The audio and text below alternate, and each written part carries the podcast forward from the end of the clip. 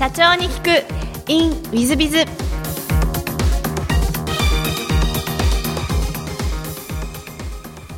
本日の社長に聞く in ウィズビズは、えー、ホメイクコンサルタントの原社長様でいらっしゃいます。まずは経歴をご紹介いたします。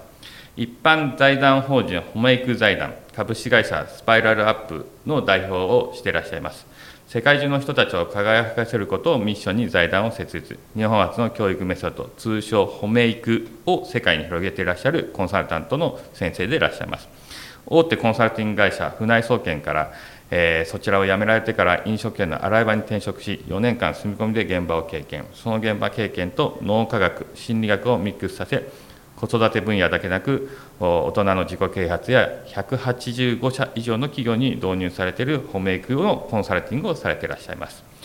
えー、それではのご質問の方を始めさせていただきたいなと思います。まずは最初のご質問ですが、ご出身は大阪でいらっしゃいますか？はい、あの兵庫ですね。あ、兵庫県でいらっしゃいますね。はいえっと、小学校、中学時代はどんな幼少期をお過ごしになられましたか？そうですもう本当にこう走り回ってたイメージですね、あのまあ、勉強はあのそこそこで、毎日友達とあの走り回ってたというか相撲をしたり山が近かったので山登りをしたりですね。本当に動いてたイメージがあります。ガキ大将みたいな感じですかまあそうです。ガキ大大将までいかないかもしれませんけどまあとにかくみんなと一緒にあの走り回ってたイメージですね。なるほど。高校大学も関西の方面でいらっしゃるはいそうです。関西です。大学はどちらでいらっしゃる？大学は大阪工業大学。あ理系でいらっしゃるんですか？そうなんです。僕は理系なんです。あの見た目が理系っぽくないような気が よく言われるんですけど、はい。はい、えっと、何を学ばれてらっしゃったんですか、えっと、化学ですね科学化学ですか、はい、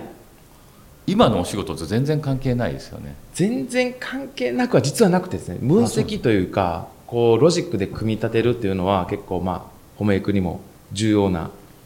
ポイントです。あそうなんですか。で化学の方を学ばれてからその化学の世界に行こうとは思われなかったんですか？あの大学4年間で僕は向いてないというふうに分かりまして。そうですか、はい、化学というと薬系とかそのいろんな系なんですけどそうですね、えっと、ご就職は全然違うところにされたんですか？あの食品会社に就職したので、まあ、あのそういう食品加工場とか、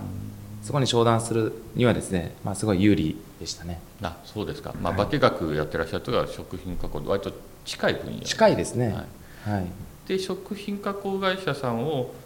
辞められて船井総研にはい辞めて船井総研に転職をしました。それは辞められた理由は何かあられたんですか？あの、まあ、営業でですねもっともっとこうお客様のために貢献したいなというふうに思ってたんですけども、まあ、その当時その、えー、会社もまだ伸び盛りでなかなかお客様に提案する材料がなかったんですね。で自分でそのいろいろなその本とか読み出してでちょうど船井総研のセミナーを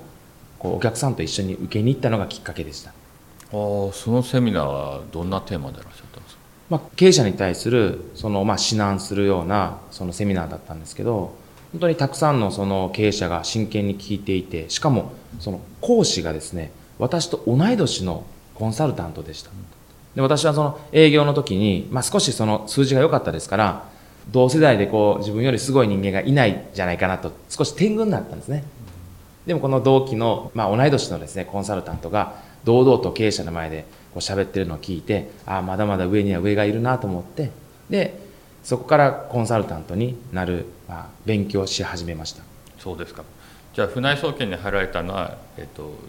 まあ、同世代のコンサルタントを見て自分もコンサルタントになろうと思ったのがきっかけということでいらっしゃいますね。すね。はい、はい船井総研では何か思い出とかございますか？いや本当に厳しくてですねなんか頭脳派集団に思えたんですけども外から見たら。実は超肉体労働者でもう本当に週に23回は徹夜してましたしお客様のためにここまで真剣にやる仕事があるのかっていうふうに本当にそのまずは精神的なところをま学びました。ああそうでいらっしゃいますか？で今で言うとブラック企業みたいな感じですか、まあ、そうですね。今で言うとですね、はい、まあ、でも進んでみんなやってたので強制ではなかったのでそこがまた素晴らしいなというふうに思ってました。なるほど。で原社長様のその素晴らしい経歴が船井総研さんは何年ぐらいいらっしゃったんですか？船井総研は2年弱ですね。2年弱で辞められてラーメン屋さんに修行に入られたとお聞きしたんですけども。そうですね。あのもう一回現場に、まあ、行きたいなというかまあ、先輩から上司からもそういう指南もありましたし、日本一のコンサルタントになるためには私他と違うこと他のコンサルタントと違うことをしないといけないと。でコンサルタントはやっぱ現場に行けないんですね。体験はできても生活はできないですからよしこれなら勝てるんじゃないかなと思って、まあ、人生の賭けというかですね思い切ってそこに飛び込みました、うん、すごいお話ですね。ちなみに給与ってラーメン屋さんの時ってどれぐらいもらってらっしゃったんですか？給与はまあ月大体30万少しですかね。でボーナスもありましたしただですねその使わないんですよ。使う時間がないから、はあ、その4年間一番貯金できました。あそうですか、うん、ってことはそんなに働いたってことですか？そうですね。やっぱ週1日程度しかあの休みがなかったですし、まあ、その1日もあの盆とか正月はなかったですから使う暇がないというか最高で月5000円しか使わなかった月がありましたね。えどうして5000円だけになるんですか？そのまあまかないは出るじゃないですか、はい、で住む場所もそのラーメン屋の2階で住んでましたからそこで住めますしですから使うものがないというか飲み物もそこにありますからあの一切使う、まあ、暇がないというか。はあすごいお話ですね。まあ実際コンサルティング業からラーメン屋さんっていうと普通の人は行けないですよね、うん、けないと思います。なんかこう大変失礼なお話でさこうキャリアを落としてるイメージなんですけども、うん、そうですね。どうしてもそれに行こうと思った理由っていうのは何かあるんですか？やっぱその船井総研で上を目指そうとした時にこの頭のいい人というかすごい人が多くてですねこれはのし上がれないっていうか上に行けないこの、まあ、実感ですかね直感的にでも僕は負け負けず嫌いなのでどっかの分野で一番になりたいと思った時にもうここしかないというかですね、まあ、そういう、まあ、少し光が見えてたのもありましたね。なるほど。ラーメン屋さんは何年ぐらいいらっしゃったんですか、えー、と4年2か月いました。で4年2か月後起業されてい。らっしゃる、はい、コンサルティング会社を創業されていらっしゃると思うんですが、はい、あの起業する前によしそろそろいけるなと思った瞬間って何かあられたんですか？あの、まあ、お客さんからですねあの私に来てほしいというか私の指名が入りなしたっていうんですかね、うん、あ僕でもその企業の、まあ、役に立てるのかとか業績アップの、まあ、何かヒントをしっかりお金をもらってそれが業としてあ成り立つんじゃないかなっていうのはお客様からあの教えてもらいました。なるほど。じゃあお客様がもう最初からいた感じ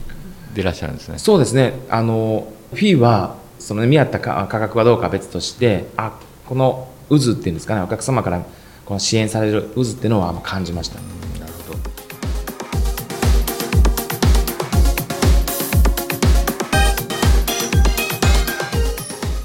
3分コンサルティング。w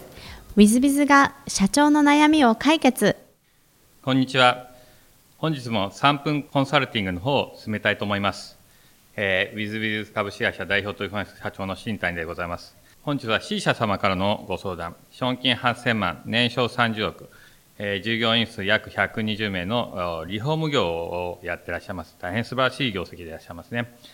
えー、弊社はリフォーム業となんでいる創業30年の会社です。素晴らしいですね、30年。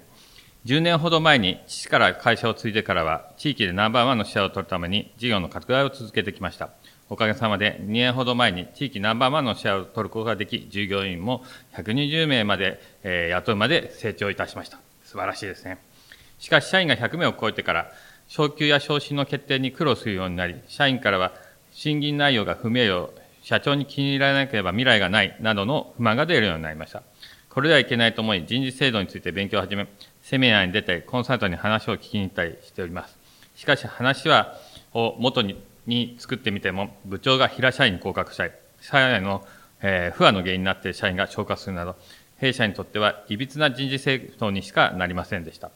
どのようにすれば弊社にマッチした人事制度を作れるかお教えいただけないでしょうか。とのご相談内容でございました。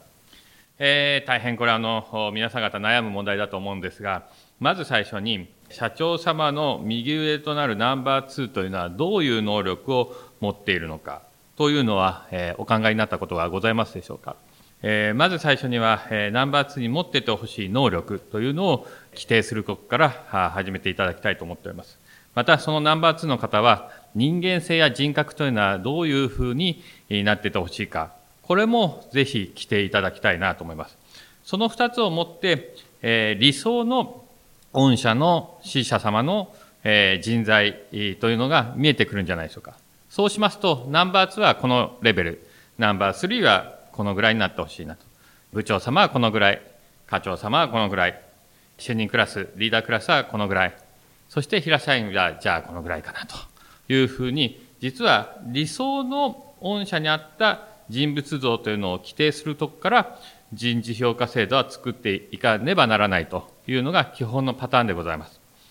えー、そうしますと理想像が見えてくるとじゃあナンバー2が10だとすると課長様は5か6ぐらいかなと。じゃあ5のレベルの人はこんな感じ。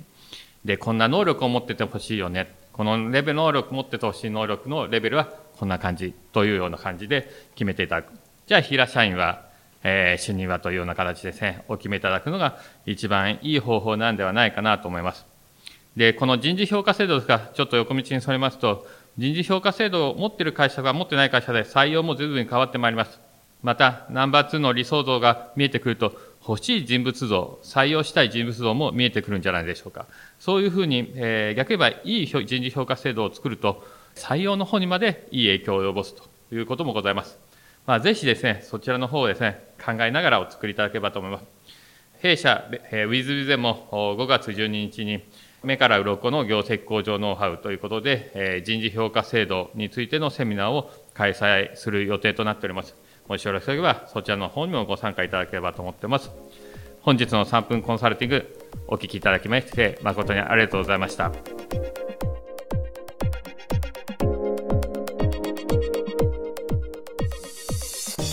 最後までお聞きいただきまして誠にありがとうございました本日のポッドキャストはここまでになりますまた来週お楽しみに。